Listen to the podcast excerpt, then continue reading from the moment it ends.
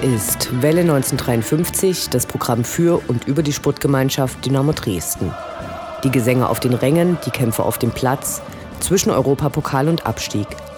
Wir berichten über die letzten Siege und Niederlagen und die nächsten Kämpfe. Interviews mit Spielern und Funktionären, unterstützenswerte Initiativen und interessante Neuigkeiten. Wir senden auf Coloradio Dresden und Welle1953.net. Mein Name ist Anne Vidal, sportfrei.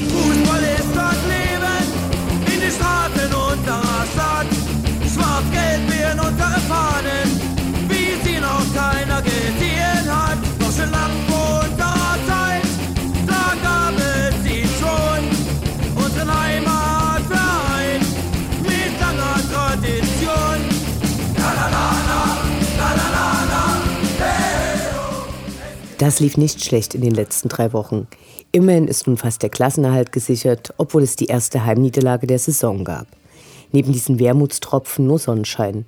Endlich Kiel besiegt, Magdeburg zurechtgestutzt, die Verträge von Ralf Minge und Robert Schäfer vorzeitig verlängert und natürlich die sensationelle Choreo, für die nur Superlative genug sein können und zu der ihr heute ein ausführliches Interview mit Mike und Lemi von Ultras Dynamo hören könnt. Außerdem wirft die Mitgliederversammlung 2015 ihre Schatten voraus. All dies und mehr jetzt in der 29. Ausgabe von Welle 1953, präsentiert von Maria Gorniak und Anne Vidal. Sputtfrei.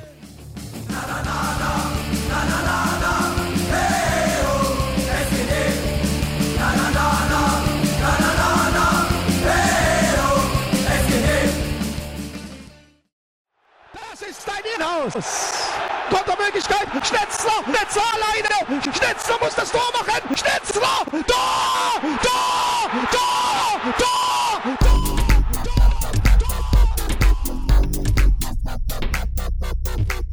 Der Blick zurück. Was ist passiert? Was war großartig? Was hätte nicht geschehen dürfen? Infos zu den absolvierten Liga- und Pokalspielen.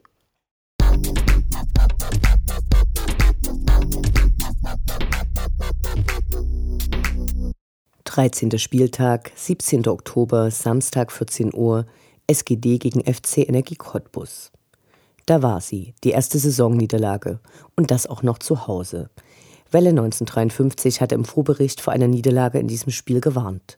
Entsprechend schlecht war die Stimmung unter den zahlreich erschienenen Erfolgsfans, die einen sicheren Sieg erwartet hatten. Die letzte Heimniederlage gab es im April gegen Duisburg, da konnte man schon mal vergessen, dass Dynamo nicht immer gewinnt aber der Reihe nach.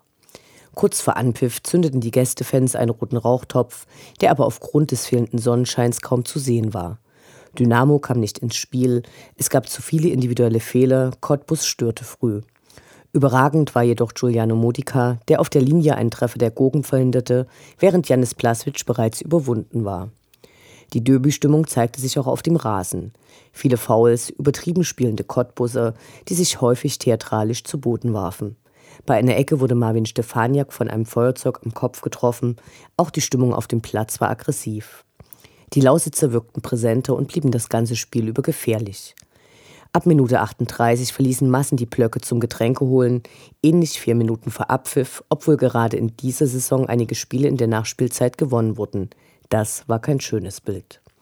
In der Halbzeitpause stellten Andreas Ritter und Diana Schantin den Beitrag der SGD zu den Fairwochen gegen Rassismus im Fußball vor, Dafür gab es sowohl Pfiffer als auch Beifall. Kurz nach Beginn der zweiten Halbzeit dann das Tor der Cottbusser. Danach schien noch nichts verloren. Dynamo baute zunehmend Druck auf, allein es gelang kein Treffer. Fazit.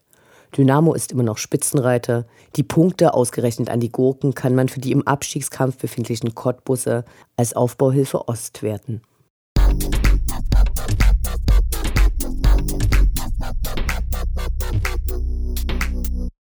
14. Spieltag, 24. Oktober, Samstag 14 Uhr, Holstein Kiel gegen die SGD. Die Fahrt nach Kiel gehört zu den weitesten Zielen für Dynamo-Fans in dieser Saison. Was trotzdem gut 1500 Dynamo-Fans nicht davon abhielt, die momentan äußerst erfolgreiche Mannschaft in die Landeshauptstadt Schleswig-Holsteins zu begleiten.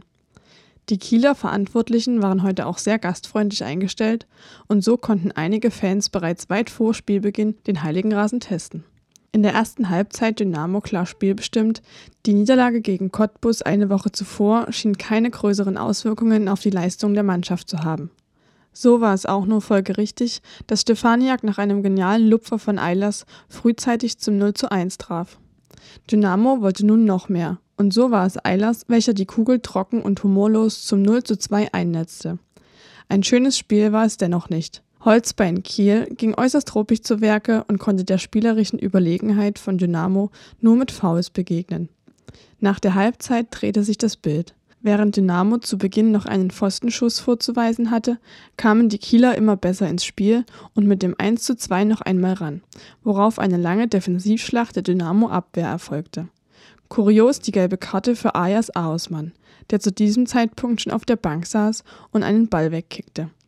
Letztendlich stand der erste Auswärtssieg überhaupt gegen Kiel fest und die Mannschaft feierte das Ergebnis stilecht neben einer Dynamo-Fans gegen den ersten FCM-Fahne. Später entschuldigte sich Ralf Minge bei Magdeburg dafür. Das hätte nicht unbedingt sein müssen. Auch vom Support her fieberte schon alles auf das Heimspiel des Jahres eine Woche später hin.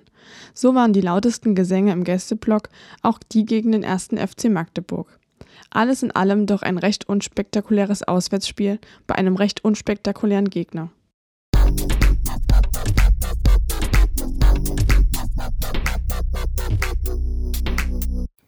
15. Spieltag, 31. Oktober, Samstag 14 Uhr, SGD gegen 1. FC Magdeburg. Nun endlich das heiß ersehnte Ostderby. Bei strahlendem Sonnenschein und unerwartet hohen Temperaturen war heute zeitiges Kommen angesagt. Auf allen möglichen Kanälen waren die Dynamo-Fans aufgefordert worden, zeitiger im Stadion zu sein, damit Projekt X, eine Blockfahne, die außer dem Gästebereich das komplette Stadion bedecken sollte, funktioniert. Schon beim Hereintragen der großen Fahne wurde gejubelt. Dann wurde es sehr emotional. Auch die Zyniker unter den Fans waren mehr als beeindruckt.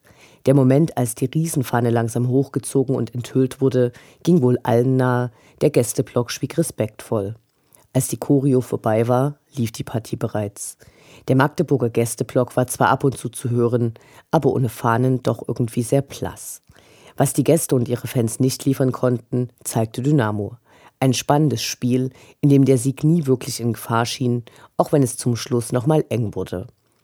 Auf dem Rasen begann Dynamo mit großem Druck, auch wenn Magdeburg in der elften Minute die erste Chance hatte.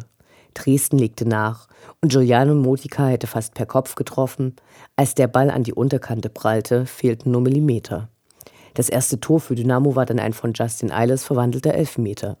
Leider gelang den Bürdebauern vor der Halbzeitpause der Ausgleich, sodass eine spannende zweite Halbzeit garantiert war.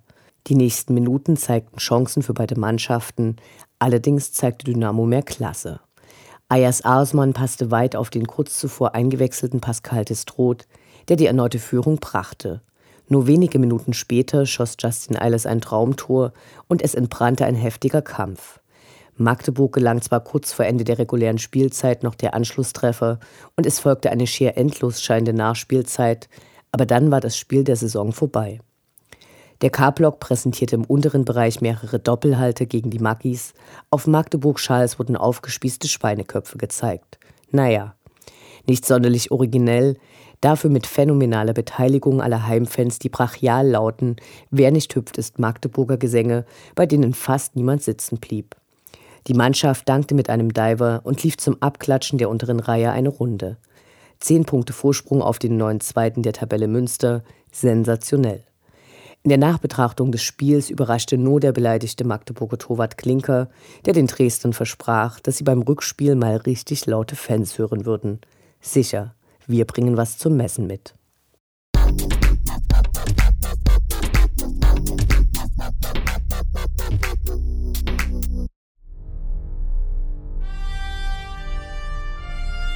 Unendlich sind die Weiten des Universums der Sputtgemeinschaft Dynamo Dresden. Alles rund um die SGD.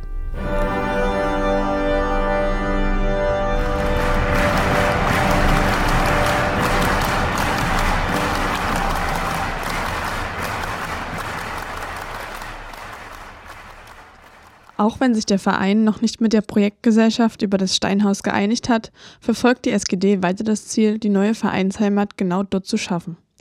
Nun gibt es eine neue Kampagne, mit der Geld für die Finanzierung der Planung, Konzeption und Gutachten gesammelt werden soll. Dafür wurde gemeinsam mit der Ostsächsischen Sparkasse eine Crowdfunding-Aktion gestartet, bei der bis zum 8. Februar 2016 20.000 Euro zusammenkommen sollen. Spenden können alle Fans und Sympathisanten unter www.99funken.de slash steinhaus-dynamo. Wie bei Crowdfunding üblich gibt es, abhängig vom gespendeten Betrag, auch Prämien. Diese reichen vom ewigen dynamischen Dank und gutem Karma für 10 Euro über eine 90-minütige Trainingseinheit mit einem Spieler seiner Wahl bis zur Teilnahme an der Party zur Wiedereröffnung mit Mannschaftsfoto und Namen auf der Sponsorentafel. Dafür werden 1000 Euro fällig.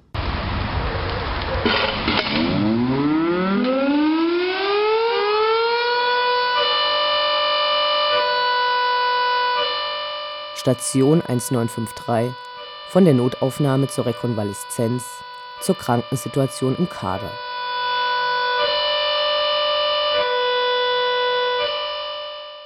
Gleich zwei Dynamo-Spieler mussten unters Messer. Am letzten Freitag wurden Yannick Müller und Patrick Wiegers operiert.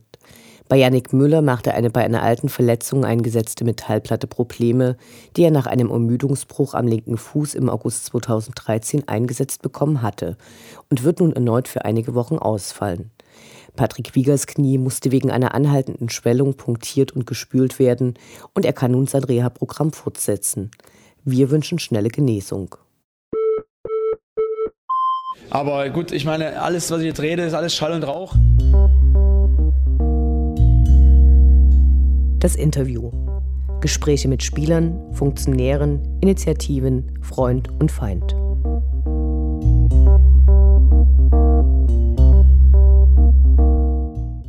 Hallo, wir sprechen heute mit Lemi und Mike von UD, die mit uns über die Choreo vom vergangenen Wochenende sprechen werden. Zuerst wollen wir euch Respekt zollen für die utopische Choreo, die wir gesehen haben.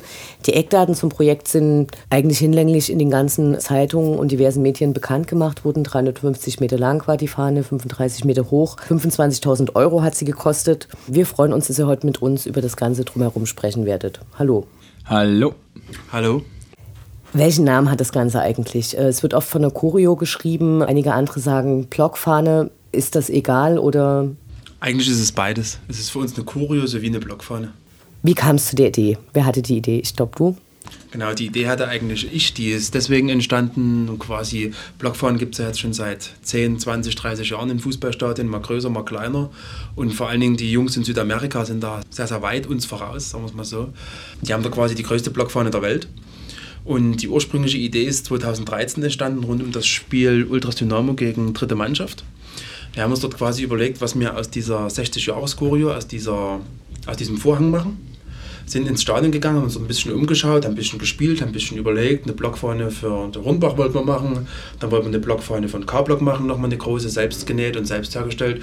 Und irgendwann sind wir eigentlich zu dem Entschluss gekommen, oder habe ich dann gesagt, komm, lass uns doch eine Blockfahne über das ganze Stadion machen. Und muss es so sagen, habe dazu dann noch einen Dumm gefunden, der diese ganze Sache dann angefangen hat zu nähen und so weiter und so fort. So ist diese ganze Sache entstanden.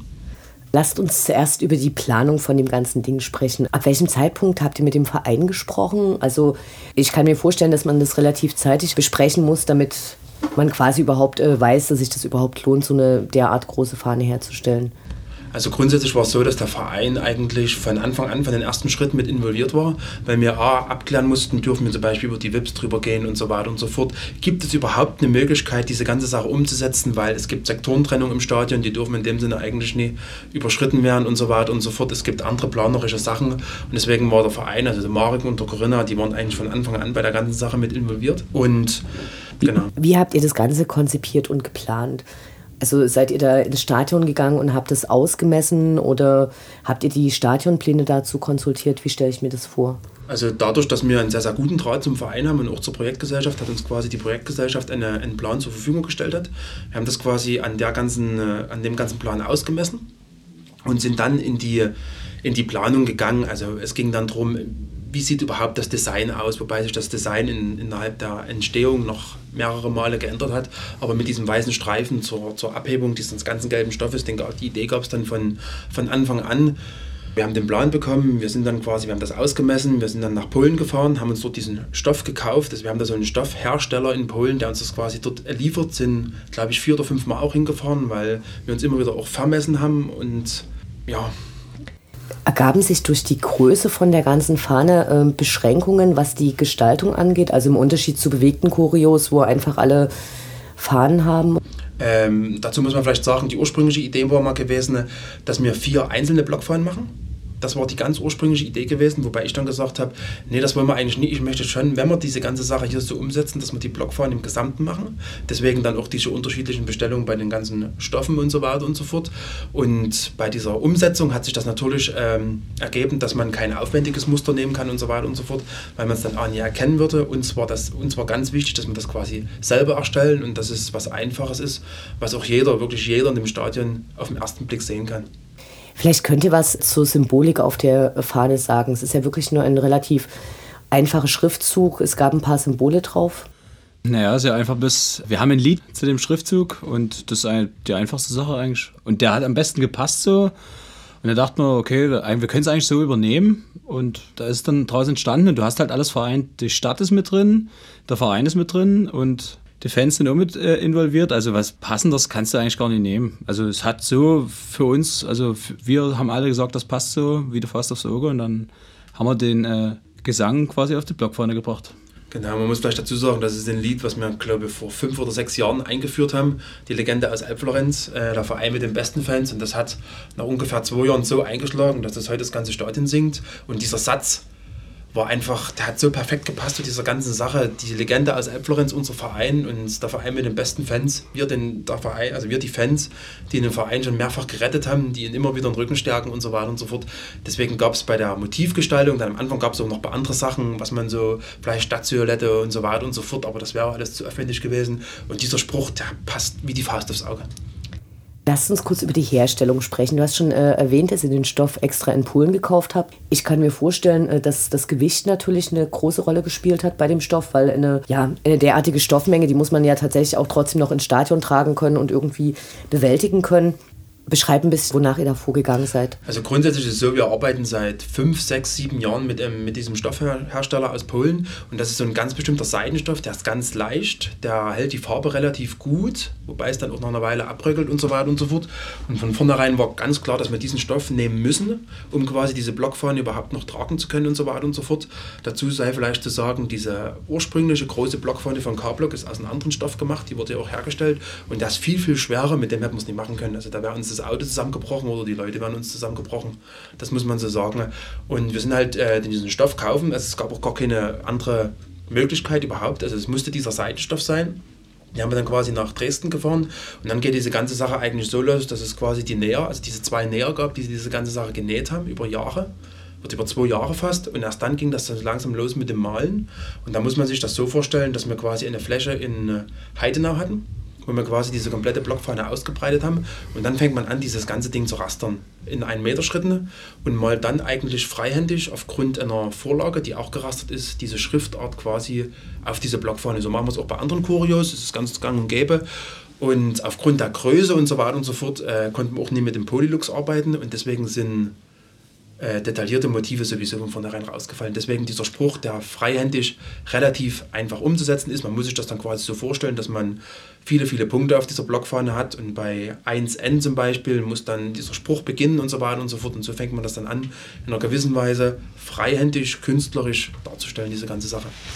Also du hast gerade schon gesagt, äh, zwei Jungs haben ganz alleine die Choreo zusammengenäht. Wie lange haben die gebraucht? Na, gebraucht haben sie ungefähr wirklich fast die zwei Jahre von Juni 2013, wo dieses Projekt so langsam losging, bis Juni 2015. Ab dann sind wir eigentlich in dieses Malen übergegangen. Davor waren es wirklich eigentlich diese beiden Leute und so drei, vier Leute im Hintergrund, die das geplant haben, die den Stoff bestellt haben, die den Stoff abgeholt haben. Es gab auch bei uns einige Leute, man muss so sagen, die nicht so richtig an dieses Projekt geglaubt haben. Es gab immer ein paar Befürworter der ganzen Sache, die quasi dort ja, diese, diese, ich sage es mal, diese kranke Idee im Kopf hatten und diese quasi auch umgesetzt haben. Und wirklich ab Juni sind wir eigentlich schon in diese Phase reingegangen, dass wir diese ganze Sache gemalt haben. Dazu muss man vielleicht noch sagen, dass es ursprünglich waren es sieben Teile gewesen. Also es war noch nicht zusammengenäht, die hat man natürlich erst äh, separat gemalt. Und dann sind wir quasi an das Zusammennähen dieser ganzen Blockfahne gegangen. Man sieht in dem Video auch äh, relativ gut, welche Unmengen an Farbe da hin und her transportiert werden. Habt ihr das vorher auch ausgerechnet? Wir haben es äh, ungefähr ausgerechnet, es sind dort aber weit, weit, haben dort wirklich weit, weit daneben gelegt. Also wir mussten, glaube ich, drei oder viermal äh, Farbe nachholen, weil es einfach nie gereicht hat und wir auch ja selbst diese Dimension noch nie umgesetzt haben und dort wirklich äh, das Problem hatten, dass dort teilweise beim Malen äh, zum Mittag schon die Farbe alle war und wir wieder losfahren mussten und neue Farbe holen mussten. Wie lange vor dem Magdeburg-Spiel ist die Fahne eigentlich fertig geworden? Wir waren überrascht, dass wir äh, eine Woche vorher, also wir hatten Sonntag, also sechs Tage vor dem Spiel, die Generalprobe. Ist ein bisschen, so zwei, drei Sachen gab es, die ein bisschen schief gelaufen sind. Ähm, und dann haben wir, waren wir aber trotzdem, es passt und wir ziehen das jetzt so durch und hatten eigentlich die ganze Woche vor dem Magdeburg-Spiel eigentlich relativ einen entspannten. Also das ist eigentlich sehr untypisch für uns, dass wir überhaupt mal äh, fertig werden, bevor es nie 14 Uhr ist und das Spiel beginnt. Also es ist sehr, sehr untypisch gewesen, dass eine Woche vorm, äh, vorm Spiel eine Choreo fertig war. Also da waren wir sehr überrascht alle. Was ich am Wochenende beim Spiel auch gesehen habe, ist, dass ihr teilweise Anpassungen an den baulichen Gegebenheiten im Stadion vorgenommen habt, dass zum Beispiel bei der Begrenzung zum K-Block oben auf den Metallrahmen von den Glasscheiben, dass da noch Polster aufgeklebt werden. Habt ihr noch andere Veränderungen da vorgenommen? Nee, eigentlich haben wir keine Veränderungen weiter vorgenommen. Diese Kanten haben halt abge deckt, weil wir halt Angst haben, dass dort an dieser Stelle die Blockfahne reisen könnte, was halt unsere größte Sorge war an dieser ganzen Sache, weil halt auf diesen Stoff und auf diese Nähte ganz, ganz große Kräfte gewirkt haben. Ansonsten haben wir nichts weiter gemacht. Äh, die Kräfte, die auf die Fahne wirken, habt ihr das vorher auch berechnet? Berechnen ist schwierig. Man muss vielleicht dazu sagen, wir machen das halt auch alle äh, neben unserer normalen Tätigkeit, Schule, Arbeit, Studium. Und mit Berechnen ist dann nicht, nicht allzu viel. Wir haben es im Endeffekt so gemacht, dass diese neuralgischen Punkte quasi, dass auf diese Blockfahne diese, diese großen, großen Kräfte wirken, haben wir in dem Sinne entgegengewirkt, dass wir quasi diese Blockfahne einfach zwei Meter größer gemacht haben, als die ursprünglichen Maße sind. Und so dann natürlich auch dieser, diese Wellen teilweise drin entstanden sind und so weiter und so fort. Wenn wir wirklich uns an, strikt an die Maße gehalten hätten, dann hätte es wahrscheinlich wirklich irgendwo gerissen, weil dann die Kräfte einfach viel viel zu groß gewesen wären, die auf diese Blockfahne wirken, die auch noch entgegengesetzt hochgezogen wird. Ihr habt ja mehrere Proben zu, dem, zu der ganzen Choreo gemacht. Hat da irgendwie Feuerwehr oder TÜV ein Wörtchen mitgeredet? Haben die sich das vorher angeguckt, freigegeben? Im Endeffekt muss man es so sagen, ähm, wir haben uns dort komplett eigentlich auf den Verein verlassen und auf unseren Sicherheitschef, der dort quasi äh, von Anfang an dieses Projekt mit involviert wird. Und er hat eigentlich im Endeffekt gesagt, wir klären das schon mit der Polizei, wir klären das schon mit der Feuerwehr. Und wir haben einfach auch dort so ein bisschen drauf gehofft, ähm, dass die diesen schwarz-gelben Virus in sich tragen und quasi dort äh, mitgezogen werden, was, im, was auch funktioniert hat. Wir haben natürlich bestimmte Sachen gemacht, die wurden in bestimmten Bereichen, besonders Richtung Gästeblock, mit so einer besonderen Brandschutzpaste eingeschmiert, dass wenn wirklich irgendwas passiert, dass dort äh, dieser Brandschutz gegeben ist. Aber ansonsten äh, wurden die ganzen Gremien relativ spät in die Sache mit involviert. Ja, auf der einen Seite man wollte vorher keine schlafenden Hunde wecken, die dann einfach mitziehen, die standen vor vollendeten Tatsachen. Und auf der anderen Seite haben wir auf das schwarz-gelbe Herz des Feuerwehrmanns und des Polizisten gehofft, was auch geklappt hat. Was ich interessant fand, war, es ist ja bei anderen Choreos vorgekommen, dass vorher Fotos an die Öffentlichkeit geraten sind. Dann konnten die gegnerischen Fans ihrerseits reagieren mit Choreos, was wahrscheinlich ein bitteres Kapitel ist. Diesmal hat es äh, hervorragend geklappt. 300 Leute waren äh, zur Generalprobe. Es gab kein Foto vorher. Wie habt ihr es geschafft? Na, dazu muss man da sagen, wir haben, wir waren bestimmt 30 Mal oder so, waren wir bestimmt vorher im Stadion immer gewesen und immer wieder äh, Familienblock mal angepasst mit der Ecke, passt das, okay, alles klar, wie muss man nähen, wie, wie passt es rein, müssen wir noch was dran machen und so. Und dann haben wir ja die, in den Logen ist ja diese Cooking Lounge und da ist ja immer mal eine Veranstaltung drin und da sind mal 25 Personen von irgendeiner Firma, die halt irgendeine Veranstaltung haben. Wir waren dort schon immer dran, dass dort immer fünf Leute drumherum standen, die halt aufgepasst haben, dass dort keiner Fotos macht. Die Jungs wussten also Projektgesellschaft hat es dann immer alle gesagt, dass keiner Fotos machen soll.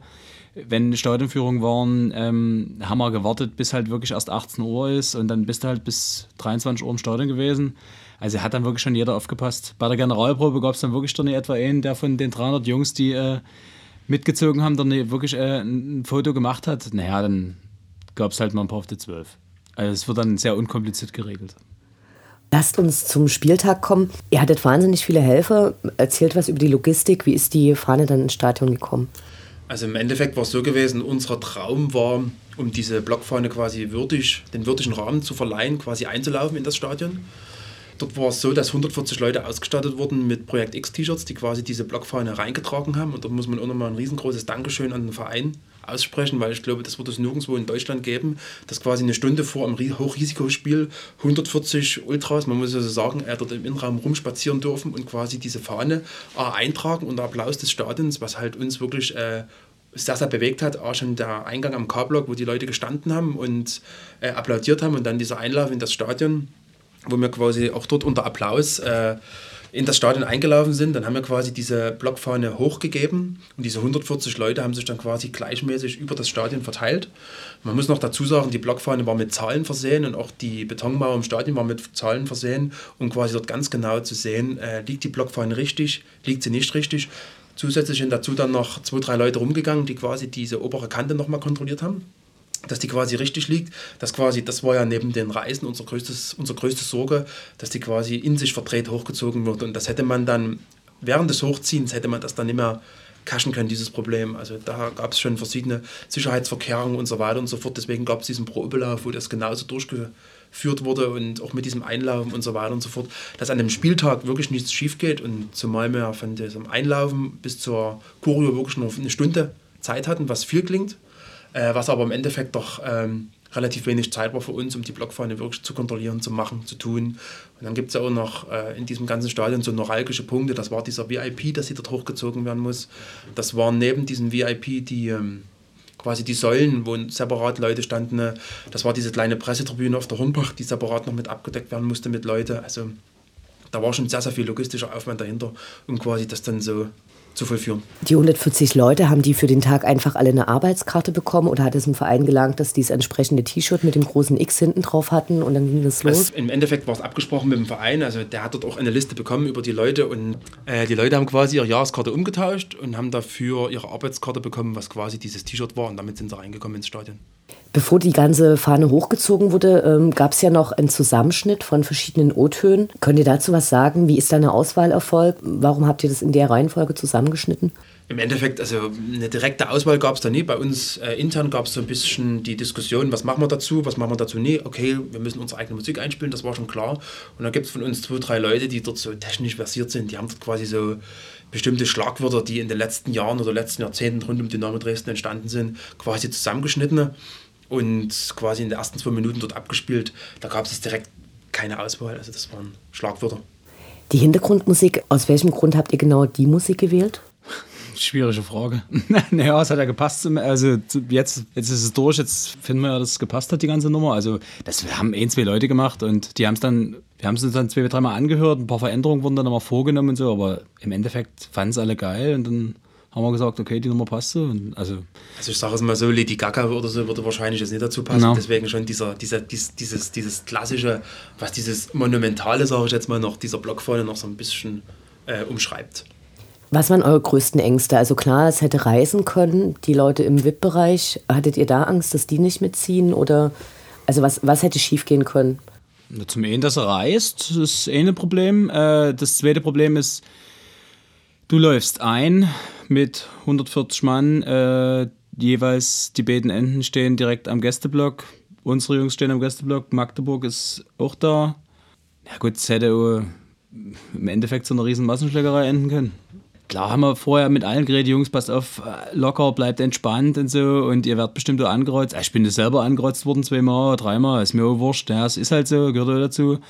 Aber du kannst dann nicht einen großen Umweg nehmen, um nochmal am Korblock vorbeizulaufen, wenn du gleich zum äh, äh, Familienblock rüber musst.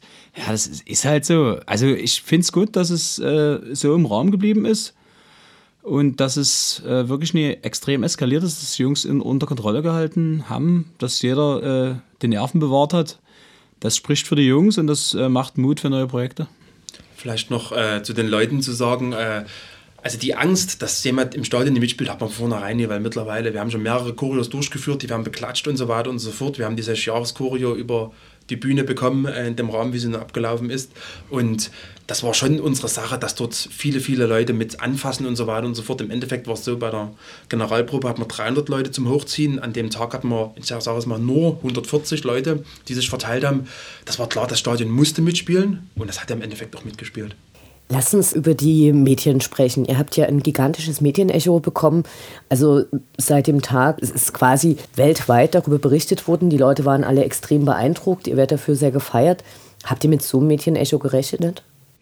Ja, eigentlich nie. Also, dass in der Morgenpost oder was in der Bildzeitung vielleicht ein, ein, Bild abgebildet wird, ja, okay, aber dass es so brutal dann eine Welle schlägt, da hat man selber nicht damit gerechnet. War schon sehr, sehr beeindruckend. Also, was dann nur nervt, ist dann, wenn der Pressesprecher dich dann anruft und sagt, hier, äh, kann ich die Nummer an den rausgeben, der würde ich mal melden und die wollen dich auch nochmal andere. Also, das muss dann nicht sein.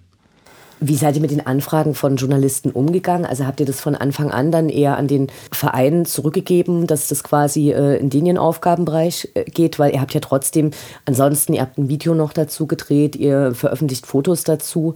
Wie ist das gelaufen? Der Verein hat ja eigentlich äh, die größte Baustelle. Der hat die Eckdaten rausgegeben, der hat äh, kurz äh, einen ordentlichen Text dazu geschrieben. Ich denke, da ist damit eigentlich alles geklärt klar gibt es ein, zwei Leute, die wollen mehr wissen oder äh, hier MDR und so, die würden halt schon noch ein paar detaillierte Sachen wollen, äh, wissen wollen. Aber das ist dann, der Verein hat die Pressemitteilung gut zusammengebastelt und da reicht das reicht zu. Also wir haben jetzt keine Pressestelle, die sowas abarbeiten könnte, das funktioniert so nicht. Also das, du bist dann oh, genervt zwischen Arbeit und Kind abholen und mit dem Kleinen dann noch eine Runde laufen und dann so einen Biber noch am Telefon zu haben, der irgendwas wissen will. Also derzeit ist es vielleicht ganz gut, wenn wir so eine Pressestelle hatten, bei denen was derzeit auf uns einbröckelt. Mhm. Aber grundsätzlich ist es so, dass wir versuchen, uns dort schon ein bisschen aus diesem Mainstream rauszuhalten und so weiter und so fort. Die Meldung gab es nun überall, die äh, Fotos sind um die Welt gegangen, was uns natürlich irgendwo auch sehr, sehr stolz macht. Äh, ist natürlich, uns macht es natürlich auch stolz, wenn die großen Tageszeitungen in Dresden mehrfach unsere Bilder abdrucken und so weiter und so fort. Da sieht man auf der einen Seite, wie sie sich doch für die Fans interessieren, wie wir doch dazugehören, äh, wie die Stadt hinter Dynamo Dresden steht und so weiter und so fort. Aber grundsätzlich äh, lehnen wir uns eigentlich in einer gewissen Weise ab, dann doch größer an die Öffentlichkeit zu gehen und mit solchen Medien zusammenzuarbeiten.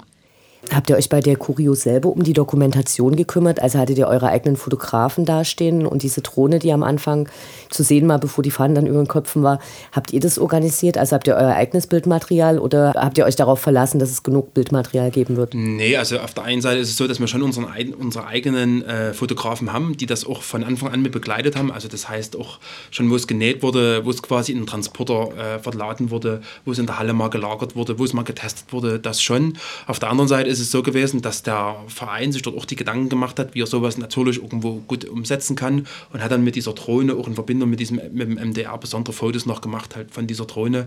Äh, ja, aber dazu gibt es natürlich noch unsere Fotografen, die das dort mit festgehalten haben.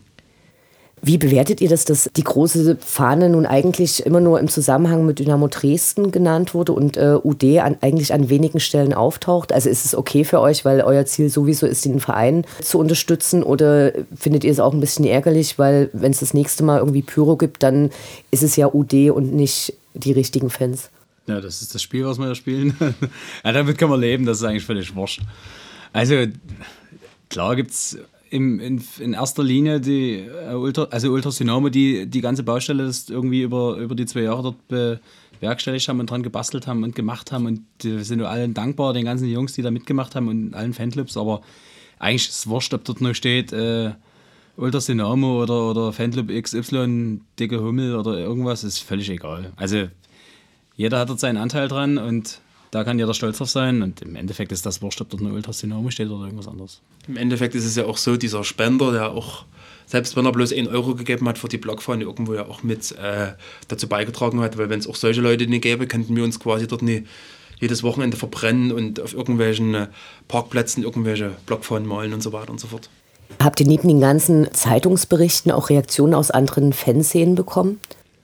Ja klar, man hat schon äh, die ein oder andere äh, Glückwunsch-SMS bekommen und äh, gab auf jeden Fall sehr, sehr positive Meldungen. Also aus der ganzen Bundesrepublik, da kann man so eigentlich schon fast sagen, gab es schon positive Meldungen, die dann äh, persönlich geschrieben haben, hier, geiles Teil, äh, gefällt uns, gut gemacht. Gibt aber dann trotzdem irgendwelche Biber, die dann immer wieder schreien, ah ja, einfallslos und und ideenlos und ja, man hat für, man hat sich was Besseres erwartet und so. Und wo man dann, ja, ganz ehrlich, die sollen das nachmachen, die können da gern mal sich dran setzen an das ganze Projekt und können versuchen, dort das umzusetzen, was wir jetzt gemacht haben. Und dann kann man nochmal mit den Jungs drüber reden. Also. Das ist vielleicht ein ganz gutes Stichpunkt nochmal und zwar diese teilweise auch negativ, also was heißt negativen, aber es gab schon so in manchen Foren so diese, diese Aussagen, ja, dieses, diese arroganten Dynamos wieder, haben sie was Großes angekündigt, dann ist es nur eine Blockfahne, wir haben auch schon mal eine Zettelkurio gemacht und so weiter und so fort, aber um das vielleicht einfach nochmal zu verdeutlichen, also allein an so einer Ecke, bevor das überhaupt äh, klar war, wie wir diese Ecken umsetzen können, haben wir, glaube ich, fast ein Jahr gesessen. Weil man ja einfach diese Stoffbahn nie weiternähen kann. Das würde nie funktionieren, weil die ja, ja in einem Dreieck verlaufen. Also, ehe wir dort überhaupt zu einer Lösung gekommen sind, ist fast ein Jahr vergangen. Die Fahne ist äh, noch ganz geblieben, wenn ich das richtig verstanden habe. Ne, die ist im, im Familienblock ist sie gerissen, ein, ein kleines Stück. Also jetzt nicht viel, zwei, drei kleinere Risse gibt es auch noch, aber das ist eigentlich relativ gut zu beheben. Also wir können froh sein, dass es nicht an dem Tag geregnet hat, weil dann hätten wir die ganze Scheiße auf Tonne, äh, in die Tonne kloppen können hier. Ansonsten ist noch intakt halbwegs. Musste ein paar Ecken müsste noch wieder was machen, aber ansonsten geht es eigentlich noch. Gibt es da Pläne für eine Wiederverwendung oder, ihr, oder plant ihr Einzelteile davon äh, auf dem Striezelmarkt zu verkaufen, um die nächste Choreo zu finanzieren oder werden da Sportbeutel draus genäht?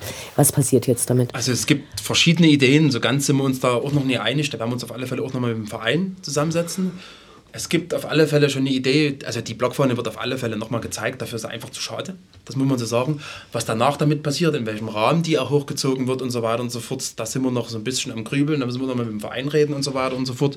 Und ich denke mal, dann wird es wahrscheinlich dahin gehen, dass die wahrscheinlich ein Stück weit auch verarbeitet wird zu anderen Sachen, zu karitativen Zwecken oder so, müsste man mal schauen. Weil dieser Aufwand, der dahinter steckt, um diese Blockfahne wie jetzt eine normale Fahne viermal in der Saison hochzuziehen, da ist so groß, das kann man teilweise gar nicht machen. Wie geht es jetzt weiter im äh, Bereich Unterstützung? Also größer geht es kaum noch, teurer am Ende auch nicht mehr. Was können wir jetzt in den nächsten Monaten erwarten? Ja, wir haben uns darüber auch Gedanken gemacht. Also ich muss jetzt sagen, ich werde mich zurückziehen, ich werde austreten und so weiter und so fort. Weil Ideen habe ich jetzt erstmal auch keine mehr. Es werden in Zukunft bestimmt noch wieder andere Ideen auch kommen. Vielleicht nicht mehr ganz so groß, dafür vielleicht wieder ein bisschen detailreich. Ähm, kommen werden auf alle Fälle weitere Sachen, das ist ganz klar. Aber diese ganz großen Projekte ist natürlich damit jetzt erstmal abgeschlossen. Jetzt gibt es so viele, die sagen was machen wir nun? Und jetzt habe ich das Wochenende gar nicht mehr zu tun. Jetzt muss ich mich wieder um meine Freundin kümmern und so weiter und so fort. Aber Ideen wird es da bestimmt in der nächsten Zeit dann schon wieder geben. Also in der Schublade ist noch was drin. Mike will nie aussteigen. Das war jetzt Quatsch, was er gesagt hat. Das revidiert er auf jeden Fall. Also es gibt auf jeden Fall noch 1, 2, 3, 4, 5 Sachen so, die sind noch in der Schublade drin. Da können wir jetzt mal die Schublade aufmachen und mal drüber gucken, wie es aussieht. Und also Stillstand wäre der absolute Tod, das darf nicht passieren. Also muss auf jeden Fall jetzt weitergehen. Ich danke euch äh, herzlich fürs Gespräch und wünsche euch weiterhin viel Glück. Danke. Danke.